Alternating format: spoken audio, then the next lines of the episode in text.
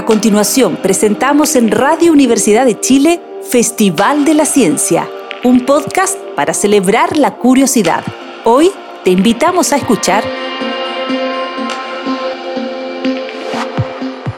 Un paisaje habitual para quienes vivimos en Chile es despertar y ver un macizo rocoso por donde sale el sol, el mismo que nuestros antepasados tanto atesoraban, la cordillera de los Andes. Pero ¿somos realmente conscientes de estar habitando en un contexto andino?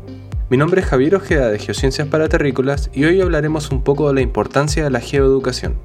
Chile es un lugar que se caracteriza por la ocurrencia de diversas geoamenazas, que si no somos capaces de mitigar, podrían transformarse en desastres que podemos lamentar. Sin duda, la educación, ya sea formal, no formal o informal, es un eje formador de habitantes que tengan el conocimiento de la implicancia de estar viviendo a los pies de los Andes.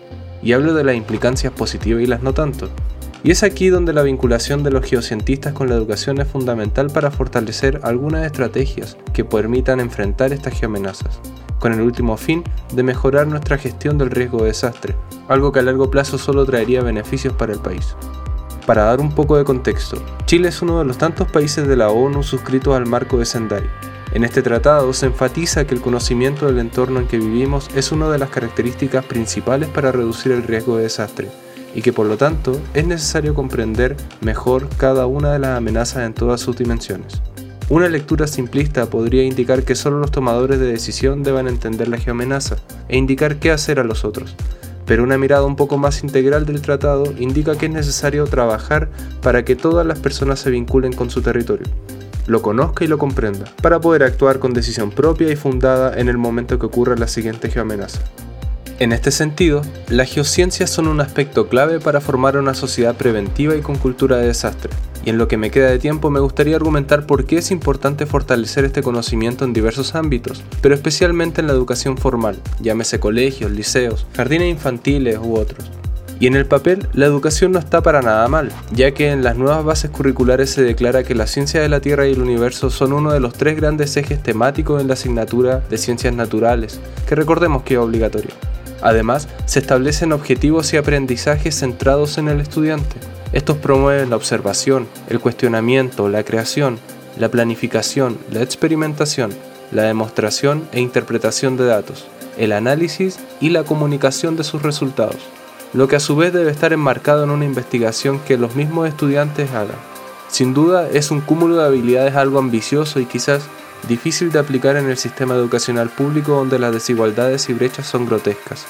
La realidad en el aula y lo que puedan abordar los y las profesoras dista mucho de lo que está descrito en el currículo. Por un lado, es difícil que un estudiante pueda adquirir todos estos conocimientos, habilidades y actitudes dentro de los establecimientos educacionales, sobre todo cuando hay centros educativos desamparados, sin laboratorios, sin un ambiente adecuado para incentivar el aprendizaje de niñas y niños, y en algunos casos donde no se toma el peso que corresponde a las ciencias naturales. Y por otro lado, ningún programa de pedagogía del país forma a los profesores en este tipo de contenidos de ciencias de la Tierra, que no son para nada triviales. Es más, algunos han tenido que acudir a capacitaciones, diplomados, charlas o literalmente aprender enseñando para poder llenar estos vacíos en este tema. Algo que sin duda dificulta aún más el quehacer docente. De hecho, un porcentaje mínimo de pedagogos se considera instruido en temáticas de geociencias e incluso hay docentes que terminan por omitir estos contenidos por tiempo, prefiriendo pasar a otros temas que sí son evaluados en pruebas estandarizadas. Algo que pareciera apalear este vacío son las diversas y valorables iniciativas de divulgación de geociencias, impulsado principalmente por estudiantes de estas áreas, centros de investigación y universidades. Sin embargo, este recurso de la educación no formal que ha ido ganando adeptos y consumidores de ciencia es insuficiente por sí sola. Realizar charlas en colegios, exposiciones abiertas a la comunidad, utilizar herramientas virtuales, participar de paneles de discusión o montar ferias científicas son lugares a los que no llega todo el mundo, y aunque son instancias más que valorables, hay que reconocer que el problema no termina cuando cumplimos con divulgar. ¿La gente aprende algo? No hay duda. ¿Podemos despertar el interés en otras personas? Quizás. Pero aún así terminamos siendo una experiencia anécdota que internaliza solo un grupo muy reducido.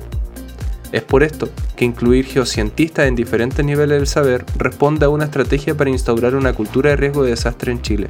Abordar este problema desde la educación formal, trabajando codo a codo con profesores, con pedagogos, compartiendo experiencias y desarrollando metodologías conjuntas que se centren en las y los estudiantes, mejoraría directamente la formación base de miles de personas, y más aún si es que ese conocimiento se entrega para que ellas y ellos comprendan su entorno y lo hagan propio. Al mismo tiempo, realizar el nexo con la educación informal nutre este aprendizaje, al involucrar saberes y relatos ancestrales que son parte de nuestro patrimonio. Las geociencias están dadas en bandeja para ser multidisciplinarias y debiesen estar inmersas en la sociedad civil para atender a los requerimientos de cada comunidad y que finalmente aprendamos a convivir en este contexto andino. Soy Javier Ojeda, investigador doctoral del Departamento de Geofísica de la Universidad de Chile y este fue un podcast de Geociencias para Terrícolas.